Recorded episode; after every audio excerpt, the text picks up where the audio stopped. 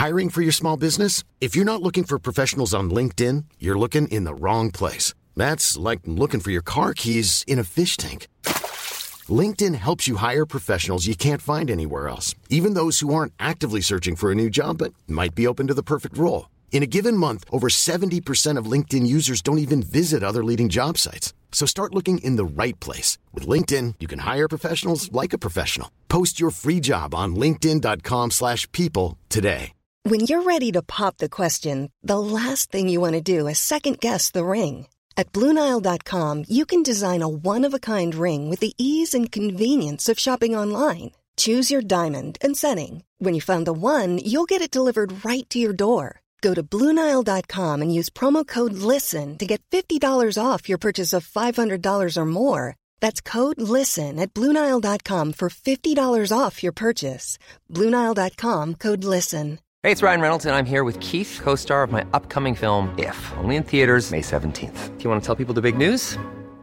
All right, I'll do it. Sign up now and you'll get unlimited for $15 a month in six months of Paramount Plus Essential Plan on us. Mintmobile.com slash switch. Upfront payment of $45 equivalent to $15 per month. Unlimited over 40 gigabytes per month. Face lower speeds. Videos at 480p. Active Mint customers by 531.24 get six months of Paramount Plus Essential Plan. Auto renews after six months. Offer ends May 31st, 2024. Separate Paramount Plus registration required. Terms and conditions apply if rated PG.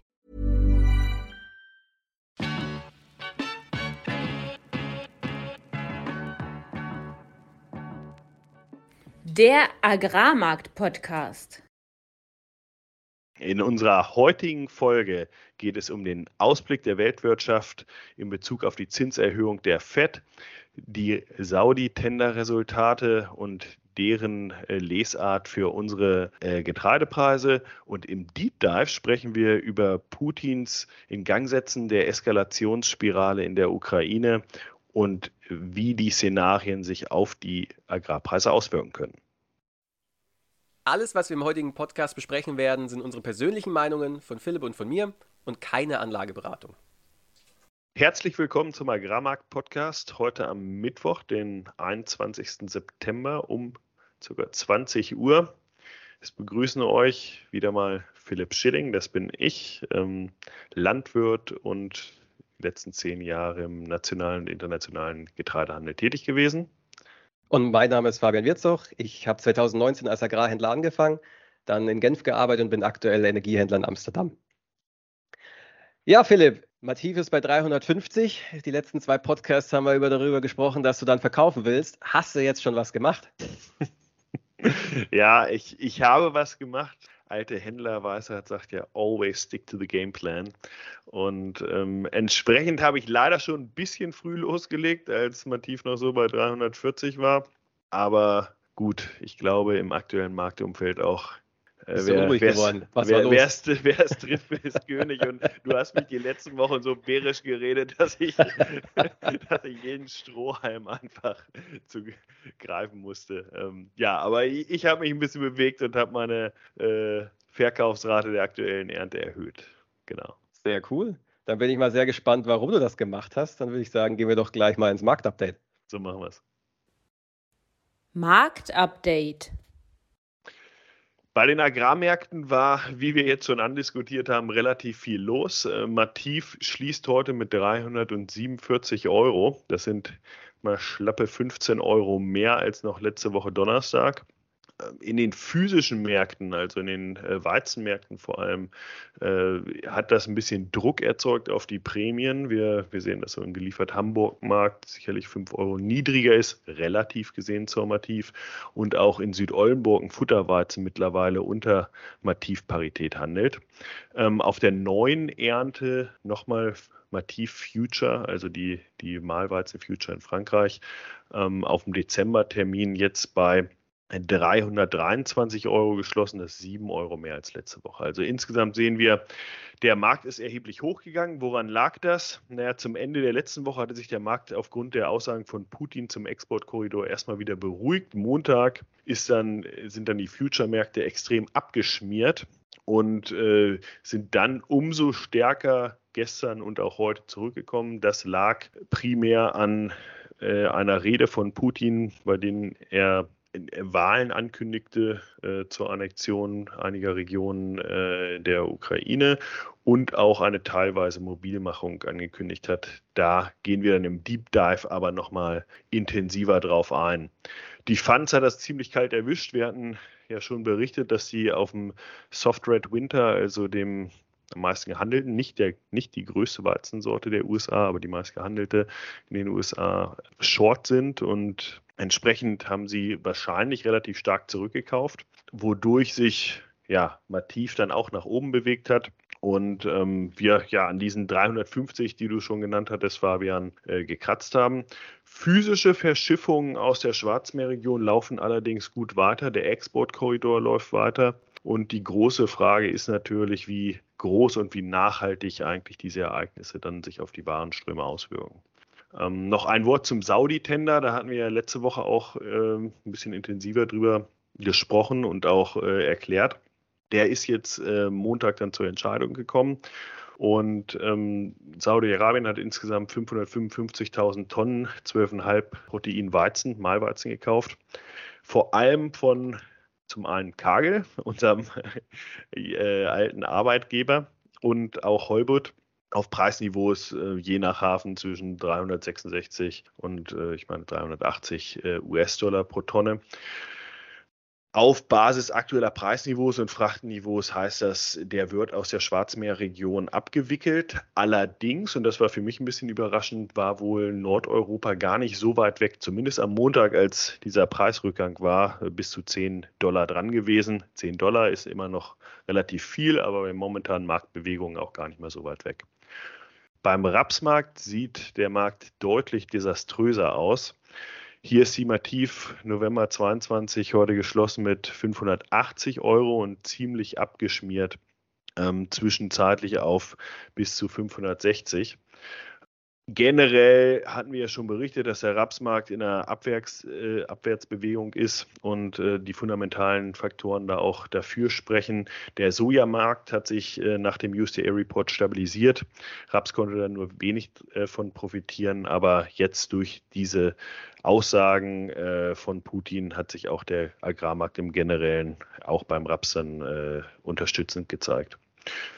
Was gab sonst im Markt ähm, neben der Ukraine-Russland-Geschichte? Äh, auf der politischen Seite ist, was aktuell gar nicht so bei uns durchdringt, aber auch äh, Taiwan wieder ein Riesending, dass äh, Biden dort Aussagen getätigt hat und das auch die Agrarmärkte stark beeinflussen könnte, weil ja China einer der größten Abnehmer äh, der USA ist, was Soja und Mais angeht. Und außerdem ist, das, äh, ist die Aussaat für Wintergetreide in den USA im Gange, wo über 50 Prozent der äh, Flächen mit Trockenheit aktuell belastet sind sozusagen. Und ähm, das sicherlich auch noch ein Thema für die Zukunft sein könnte. Aber das war jetzt viel zu dir, Fabian. Ja, makromäßig war die Woche bis vor einer halben Stunde gar nicht mal so interessant. Wir haben die üblichen schlechten Nachrichten bekommen aus Deutschland. Erzeugerpreise 45,8 Prozent hochgegangen im Vergleich zum Vorjahr. Und äh, ist, äh, ist eine extrem, extrem krasse Zahl. Und vor allem, wenn man auch berücksichtigt, dass ein Drittel der Erzeugerpreise am Ende in den Konsumentenpreisen landen, also in der Verbraucherpreisinflation dann am Ende das, was jeder von uns im Geldbeutel spürt dann ja, sieht man da, dass die Inflation äh, über, über 12 Prozent wahrscheinlich steigen wird. Exporte schwach aus Europa, vor allem aus Deutschland, äh, Niederlande, Verbrauchervertrauen ist auf dem Allzeittief, der Konsum ist im Vergleich zum Vorjahr zwar sogar gestiegen Monat auf Monat, aber nicht für langfristige ähm, ja, Wirtschaftsgüter, also Waschmaschinen, Autos, ähm, ja, Möbel, sondern vor allem Service, was ich immer noch so in die Kategorie äh, Reopening after Covid packen würde, vor allem Restaurantbesuche, Friseur, und so, wenn man, wenn man diese Sachen rausrechnet, kommt man darauf, dass der Konsum tatsächlich um 7,8 Prozent zurückgegangen ist. Also weiterhin die EU schwach, schwächt sich immer weiter ab. Nichts Neues auf der Front. Ähm, China dagegen Überraschung hat relativ starke Zahlen reported. Ähm, Industrieproduktion war relativ stark, äh, die, die Verkäufe ja, an Privatpersonen ebenfalls, aber nach wie vor Hauspreise fall, fallen nach wie vor weiter. Und Hauspreise sind gerade das Kernproblem in China. Ähm, Riesenanteil der Wirtschaft, man hat es ja schon häufig auch äh, ja, in unseren Medien mitbekommen, Geisterstädte, Städte, wo keiner wohnt.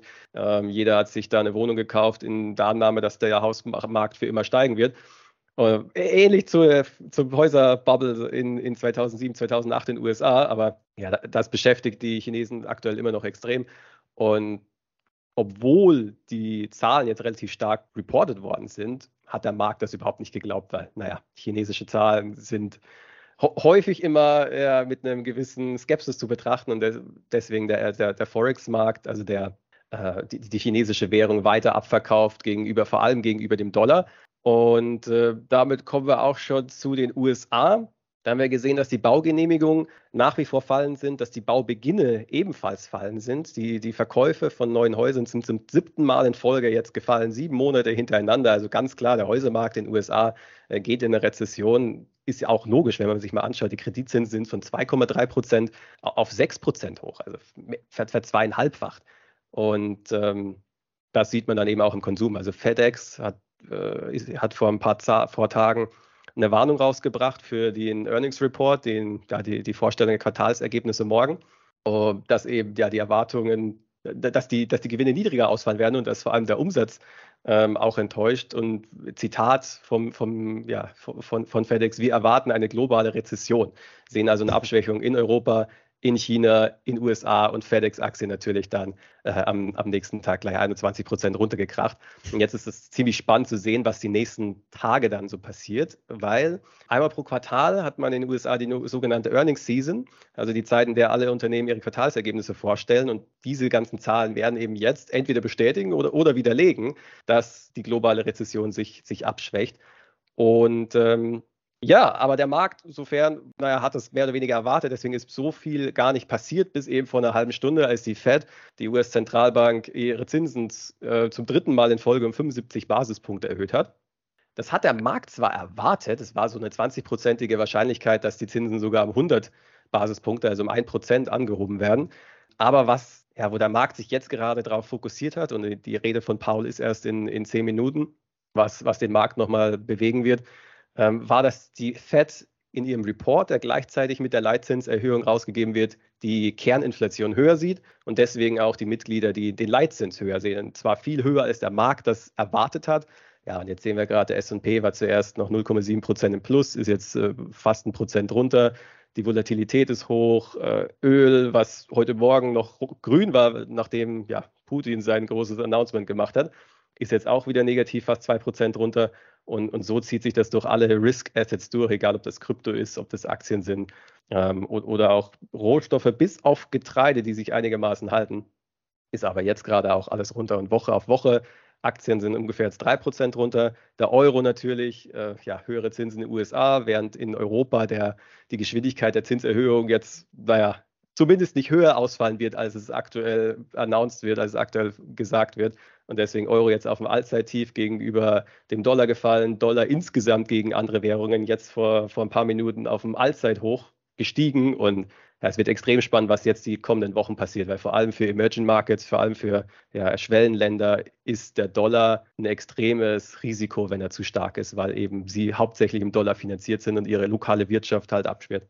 Genau, das, das, muss man vielleicht immer noch dazu sagen, weshalb dieser starke Dollar eigentlich so massiv sich dann auswirkt und genau den Effekt. Ne? Alle haben sich, äh, alle haben Kredite in US-Dollar. Wenn der US-Dollar dann stark ist und die Zinsen hoch, dann belastet das die äh, Schwellenländer gerade am extremsten.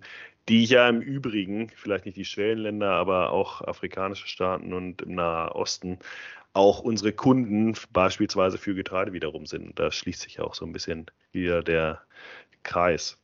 Ähm, also auf der Warte im Fabian hat sich das Ganze weiter verschlechtert und gut, das Einzige, was man hier vielleicht äh, Positives daraus oder Positives äh, vielleicht falsch gesagt, aber was man daraus ziehen kann, ist ein schwacher Euro ist natürlich im Endeffekt auch wieder positiv oder äh, unterstützt dann die Preise in Euro natürlich. Äh, ja, für, für, den europäischen Landwirt. Wenn du, ja. wenn du 300 Dollar für dein, dein Weizen bekommst und der Euro geht jetzt runter, dann ja, bekommst du anstatt 200, anstatt 300 Euro eben jetzt 330 Euro. Wo, wobei die Aussage natürlich auch nicht, nicht wirklich zielführend ist, weil was eigentlich passiert ist, das Szenario, was du bereits gesagt hast, äh, der starke US-Dollar drückt alle Commodity-Preise, also drückt die US-Dollar-Preise und klar, dann, muss, dann müssen wir in Euro nicht eins zu eins mitziehen, aber im Endeffekt werden wir dadurch auch äh, belastet. So zumindest die Theorie. Und dann kommen natürlich immer wieder unerwartete Sachen und äh, nicht alles läuft im Gleichmarsch. Und Entsprechend ähm, wollen wir jetzt nochmal intensiver diskutieren, was aus Russland jetzt kam und was das vielleicht für den Markt bedeuten könnte. Deep Dive. Fabian, möchtest du einmal beginnen und uns ein Update geben? Was hat Putin eigentlich gesagt und was, was sind denn äh, die möglichen Folgen? Ja, äh, also es ging gestern Abend so um 7, 8 Uhr schon los, wo Öl und Weizen schon ziemlich nach oben gegangen sind. Alles kurzfristig, wie, wie vorher gesagt, hat sich wieder reversed, aber ähm, wo das Gerücht umging, dass Putin eine große Ansage machen wird. Und dann so 8, 9 Uhr abends kam dann auf einmal so das Gerücht, okay, äh, Ostukraine soll ein Referendum stattfinden äh, über deren Unabhängigkeit. Und ja, wir, wir wissen alle, wie, wie dieses Unabhängigkeitsreferendum ablaufen wird. Aber dann überraschenderweise im Putin, ja, die, die Ansage wird doch nicht mehr kommen, ähm, heute nicht. Äh, Journalisten, ihr dürft warten und dann ist die ganze Nacht erstmal nichts passiert. Und dann heute Morgen pünktlich nach, äh, zum Zeitpunkt, als die Europäer aufgestanden sind, kam dann die große Ansage, nämlich dass erstens Russland eine Teilmobilmachung seiner Streitkräfte bekannt gegeben hat, dass in der Ostukraine Referendum abgehalten werden sollen über deren Unabhängigkeit und ja, und, und dann kamen noch so ein paar, paar Sätze, die Putin gesagt hat in Richtung NATO, nämlich NATO soll mit, ihr, mit ihren Nukleardrohungen aufhören, weil sich der Wind auch relativ schnell drehen kann. Also eine indirekte Drohung gegen die NATO, dass wir akzeptieren eure Waffenlieferungen nicht mehr und wir ziehen in Betracht, dass wir eventuell einen Atomkrieg gegen euch anfangen, wenn ihr nicht aufhört. Also relativ scharfe, relativ krasse, relativ überraschende Aussage, die dann erstmal alle alle Rohstoffe, die irgendwas mit Russland zu tun haben, Richtung Norden geschickt haben. Ja, und äh, dazu kam, glaube ich, auch noch, dass die Begründung für diese Teilmobilmachung ja auch war, dass Russland selbst angegriffen wird oder angegriffen werden könnte. Und äh, diese Art von Rhetorik, ich meine, wenn man es jetzt ein bisschen weiter spinnt äh, und man diese Annektierung der Region, die du gerade angesprochen hast, mit einbezieht, im Grunde heißt, er sieht Russland angegriffen hier, was, was das Ganze natürlich nochmal verschärft, im, im Ton zumindest. Ja, ist, ich finde es eine ziemlich überraschende und auch ziemlich krasse Eskalation. Und ich glaube, auch innerhalb von Russland haben nicht so viele Leute damit gerechnet. Es kam dann relativ schnell heute Morgen, heute Vormittag ziemlich viele Posts in, in Social Media von jungen Russen, die, die jetzt das Land verlassen und dann irgendwelche Videos aus dem Flugzeug, aus dem Auto, an der Grenze bei Finnland ist der einzige Grenzübergang, ähm, der irgendwie noch offen ist. Es ist ein 35 Kilometer langer Stau. Ähm, ja, gegen Nachmittag kam dann auch die, die, der Auftrag aus dem Kreml, dass alle Leute zwischen 18 und 64, 65 Jahren keine Flugtickets mehr erwerben dürfen und alle Airlines angewiesen sind, keine Flugtickets mehr zu verkaufen. Also es sieht aktuell ziemlich ernst aus. Genau, und ich, ich meine, wir, wir wollen uns hier auch nicht anmaßen, irgendwelche Interpretationen äh, bezüglich der, des weiteren politischen Ablaufs und des Krieges hier zu machen. Was, was uns aber wichtig ist, ist quasi aufzuzeigen, was könnte das vielleicht in verschiedenen Szenarien für den Markt bedeuten.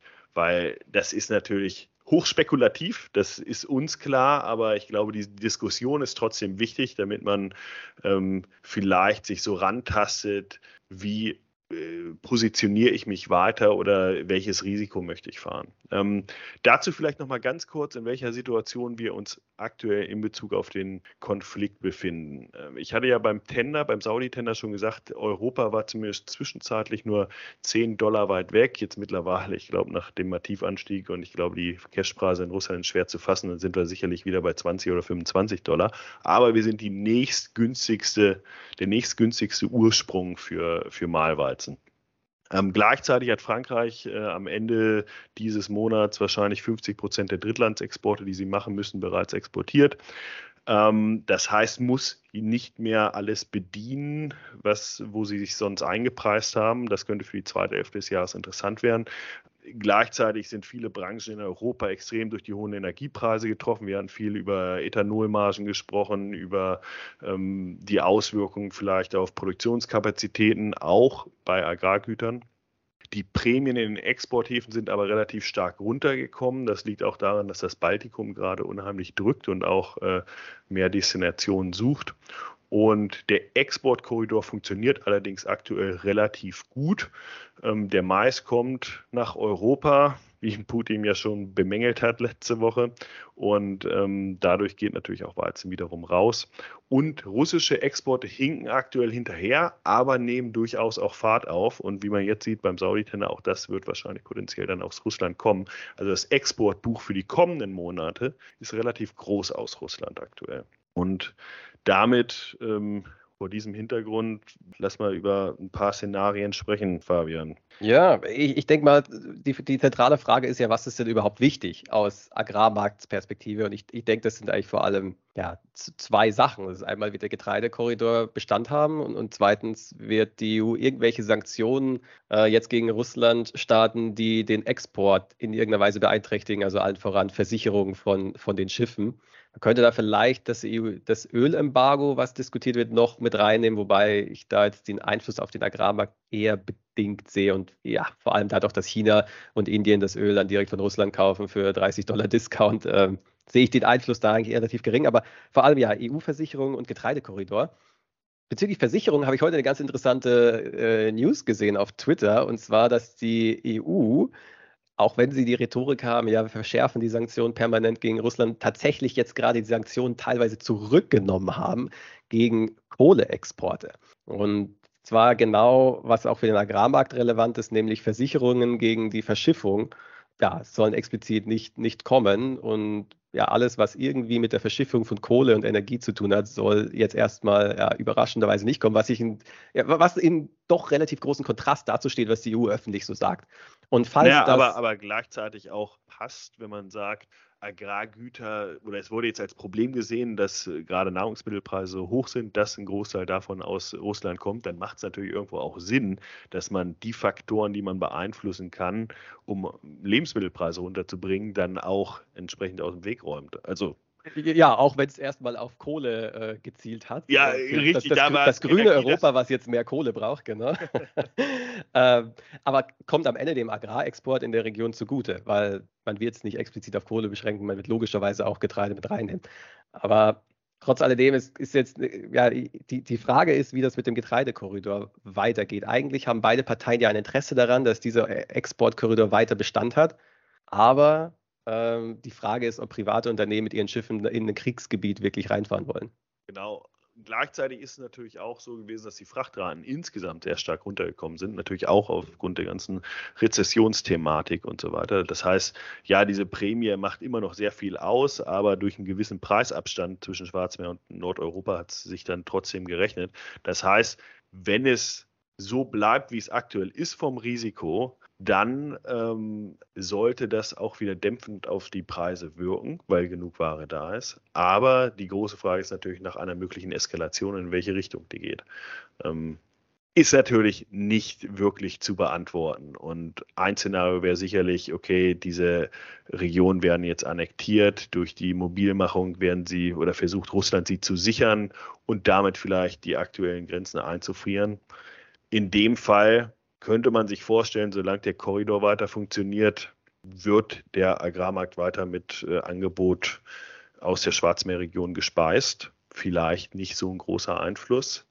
Wenn allerdings, und so war ja zumindest die Rhetorik von Putin, das Ganze auf eine weitere Eskalation jetzt hinausläuft, ähm, dann kann es natürlich auch ganz anders aussehen. Logisch.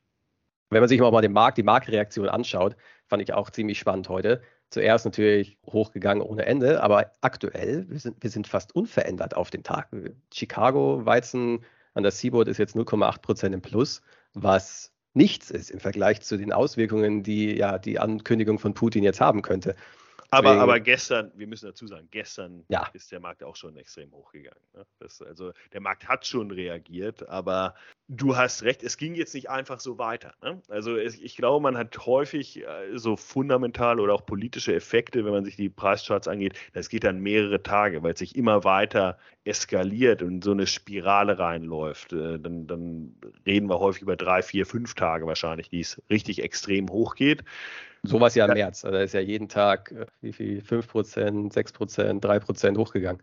Genau, und da sind wir jetzt aktuell nicht. Okay, wir, wir sind in einem Krieg und es hat sich jetzt quasi nur, oder der Parameter hat sich etwas verschoben, aber ähm, es, es wird extrem wichtig sein, sich jetzt die nächsten Tage anzugucken, ob das weiter als Eskalation angesehen wird oder ob die Märkte das im Grunde schon annehmen und solange es weiterläuft, quasi das mit Ruhe sozusagen wahrnehmen, wie es eigentlich die letzten Monate waren. Ne? Also die letzten Monate war ja eher Risk-Off und quasi nicht auf Basis von Neuigkeiten, auch wenn sie Eskalationspotenzial hatten, direkt die Position zu drehen. Und die Funds waren Short-Weizen, das ist so. Sind sie es immer noch? Also sie haben sicherlich einen großen Schluck aus der Pulle genommen die letzten drei Wochen das, das wäre jetzt, oder es wird sehr interessant am Freitag zu sehen, wo die Funds zumindest am Dienstag standen und eigentlich wäre es am interessantesten zu wissen, wo sie heute stehen, weil ich könnte mir gut vorstellen, dass wir gegen Null gehen, aktuell. Kleine Indikation hat man doch mal tief schon, kam heute COT raus und Funds haben durch die Bank gekauft. Nicht ja. viel, aber haben gekauft, ja. Und äh, damit muss man wahrscheinlich äh, jetzt sehr auf der beobachtenden Seite bleiben. Ich glaube, wir, wir hatten ja vorher schon mal gesagt, ich meine 350, 350 ist natürlich auch so eine Zahl, in der kann man sich festhalten, ist schön rund, aber ähm, hat natürlich auch mit den Preissprüngen und Preisbewegungen der letzten Monate zu tun gehabt, dass wir gesagt haben, das könnte so eine Zielmarke sein, an der eine mögliche Eskalation, da haben wir über einen Exportkorridor gesprochen, ähm, erreicht oder die Marke erreicht werden könnte. Da sind wir jetzt aktuell ungefähr und ich glaube, von hier aus muss man halt jetzt die nächsten Tage stark beobachten, wie, wie viel Risiko preist der Markt jetzt wieder mit ein, wie stark könnte die Eskalation sein. Wenn es darauf hinauslaufen sollte, dass sie nicht so stark ist, naja, dann sollte jemand, der sehr wenig verkauft ist, vielleicht schon drüber nachdenken. Aber dazu mehr wahrscheinlich im Ausblick. Ausblick. Genau, um, um weiterzuführen, was ich gerade gesagt hatte, ist es jetzt sicherlich so ein entscheidender Punkt, inwieweit der Markt wieder äh, weil alle anderen Märkte gerade eher auf Talfahrt gehen. Die Gründe hattest du äh, bereits genannt. Ob das genug ist, den Weizenmarkt nachhaltig weiter nach oben zu treiben. Ich glaube jetzt nicht, dass dieser Markt absolut abschmiert und äh, irgendwie gemeinsam mit allen anderen Märkten äh, zu alten Tiefständen zurückgeht. Aber ich äh, bin mir nicht hundertprozentig sicher, wie lange das Futter für die Bullen hält. Also ich glaube, da müssen schon sehr konkrete Sachen hinterherkommen, damit ähm, der Markt wieder richtig äh, zu alten Höhen sozusagen hinauf befördert werden kann. Und äh, deshalb wäre ich hier schon vorsichtig, in diesem Fall vorsichtig optimistisch ist ein ganz hartes Wort, weil, es geht natürlich um sehr schlimme Dinge. Aber was den Preis, die Preisentwicklung angeht, ist sicherlich hier Potenzial für, für nochmal einen bullischen Effekt da das allerdings wahrscheinlich nicht überschätzt werden sollte, sofern es nicht wirklich zu einer Eskalation kommt, aus meiner Sicht. Ja. Wir, sind, wir sind natürlich auch ein bisschen gebiased. Jetzt seit drei Wochen erzählen wir das, äh, ja, und ich, erzähle vor allem, dass die Makro, die Weltwirtschaft den Bach runtergeht. Äh, du bist auch eher bearish und hast 350 öfters mal äh, gedroppt als Verkaufslevel. Aber äh, wenn man mal Russland rausnimmt, dann gibt es ja also mit Russland jetzt diese neueste Eskalation, dann gibt es ja jetzt nicht so viel was jetzt, ja, was jetzt so richtig oder richtig positiv für den Preis wäre. Also ich, ich habe Zahlen gesehen, US-Ethanol-Lagerbestände sind jetzt 14 Prozent höher als im letzten Jahr. Die, die US-Maisernte geht relativ gut voran. Dann preislich, was Preis-Action selbst, wir haben eine bullische News und der Markt geht hoch, ja, aber er explodiert jetzt nicht. Und geht, da fehlt so diese Follow-up-Action, dass jetzt einfach, wie vorher gesagt, jeden Tag 3, 4 Prozent ähm, das sieht man einfach nicht, was ein bisschen in die, in, ja, bisschen anzeigt, dass der Markt schon relativ long ist oder nicht so short, dass es für einen richtigen Short Squeeze reicht wie, wie im März, wo dann ja Weizen in, in Chicago um 70 Prozent dann angestiegen ist innerhalb von ein, zwei Monaten. Genau, er ist jetzt long auf dem Mais, er ist nicht long auf dem, auf dem Weizen, aber natürlich Mais könnte auch extrem schwer durch einen äh, Stopp des Exportkorridors äh, beeinflusst werden. Und dennoch ist es, wie du sagst, ähm, eine überschaubare Preis-Action, zumindest jetzt die ersten zwei Tage. Ich glaube, man muss es jetzt die nächsten drei, vier Tage massiv beobachten und sehen, was, was kann da noch passieren. Aber mit Vorsicht, glaube ich, ähm, weil, weil es nicht gesagt ist, dass dieser Markt ohne Eskalation quasi direkt wieder ähm, die 375, die 400 oder sowas erreicht, weil, weil dafür sind die äußeren Faktoren einfach ganz andere geworden. Jetzt wissen wir, was die aktuelle Situation heute ist. Was wirst du die nächsten Tage besonders im Auge behalten, Philipp? Ja, zum einen ist, ist klar Twitter und alles, was, was über, äh, über die russischen Kanäle jetzt quasi kommt. Und das kriegt mir auch eins zu eins, das muss man ja sagen. Ich glaube, der alle einflussstiftenden Faktoren für den Agrarmarkt wurden noch nie so krass auch über alle aktuellen Medien äh, rausgegeben. Also ich sage mal, alles das, was uns beeinflusst, kann man auch direkt im Deutschlandfunk, ja, oder, oder diversen anderen Medien hören. Ähm, von daher, ich, ich glaube, das ist absolut der zentrale Trigger heute. Und äh, den muss man primär sich anschauen. Fabian, ja. was, was hast du auf dem Zettel? Ah, ich habe natürlich vor allem Makrothemen auf dem Zettel. Wir haben die Earnings Season, also Quartalsergebnisse werden jetzt reported und da interessiert mich vor allem, was reporten die, die Retail Companies, also die, die Einzelhandelsunternehmen. Wir haben da morgen Costco, das ist eine der größten Einzelhandelsketten in den USA. Und da ist eben vor allem interessant, ja, wie, hat, wie schwach ist der Konsum denn jetzt tatsächlich in den USA? Weil Umfragen unter Ökonomen, Umfragen unter, unter Managern ist das eine, aber die harten Zahlen in Unternehmensreports, die sind ja am Ende dann dafür verantwortlich, ob der Aktienmarkt steigt oder fällt. Ähm, was ich außerdem spannend finde, ist General Mills. Ähm, heute nach Handelsschluss hat auch den Quartalsreport. Da nochmal reinschauen, ob man da irgendwelche, ja, irgendwelche Anzeichen sieht, dass die Nachfrage nach deren Produkten höher, schlechter oder ob die irgendwas anderes reporten. Vielleicht haben sie Lieferschwierigkeiten, vielleicht haben sie Qualitätsprobleme, was auch immer, dass man da nochmal ein Auge drauf hat. Und ansonsten, ja, Fat J. Paul spricht jetzt seit einer Viertelstunde. Da werde ich mir dann nachher auch nochmal anschauen, was er jetzt genau gesagt hat und was dann ja die Konsequenz ist für die, für die nächsten, nächsten Tage. Weil der Aktienmarkt vorhin war er noch ein Prozent unten, jetzt ist er schon wieder ein Prozent hoch. Also anscheinend hat Paul irgendwas gesagt, was die Märkte positiv überrascht hat. Ja, das sind so die Kern, Kernpunkte auf dem Zettel. Ja, und das, das wird uns, glaube ich, äh, auch in den Agrarmärkten weiterhin beeinflussen beeinflussen und gleichzeitig äh, werden solche politischen Black Swans, die wir eigentlich schon so ein bisschen äh, immer im Kalkül hatten, stark mindestens kurzfristig beeinflussen. Den weiteren Verlauf äh, dieses Konflikts und alles, was die Agrarmärkte beeinflusst, werden wir allerdings erst übernächste Woche weiter diskutieren ähm, weil nächste Woche kommt ein aus meiner Sicht oder aus unserer Sicht sehr spannendes Sonderthema. Da werden wir über Prämien sprechen. Wir, wir sprechen hier im Podcast generell viel über Prämien, über Mativ oder über Future-Märkte im Generellen und wollen nächste Woche etwas mehr ins Detail gehen, ähm, wie sich diese Prämien denn entwickeln, was das für die Abhofpreise bedeuten kann und äh, wie sie sich auch herleiten.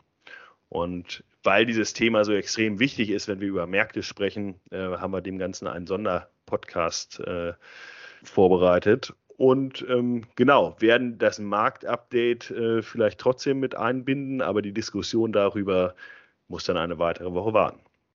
Was aber überhaupt kein Abschlag ist, sondern im, im Gegenteil es dann nur noch spannender macht, was dann innerhalb der nächsten zwei Wochen passieren wird. Wenn euch diese Folge gefallen hat, dann freuen wir uns sehr über eure Kommentare und Bewertungen direkt hier unter dem Podcast.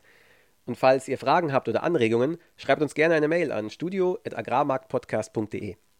Ansonsten freuen wir uns sehr, wenn ihr diesen Podcast weiterempfehlt an Leute, die sich ebenfalls für das Thema Agrarhandel interessieren.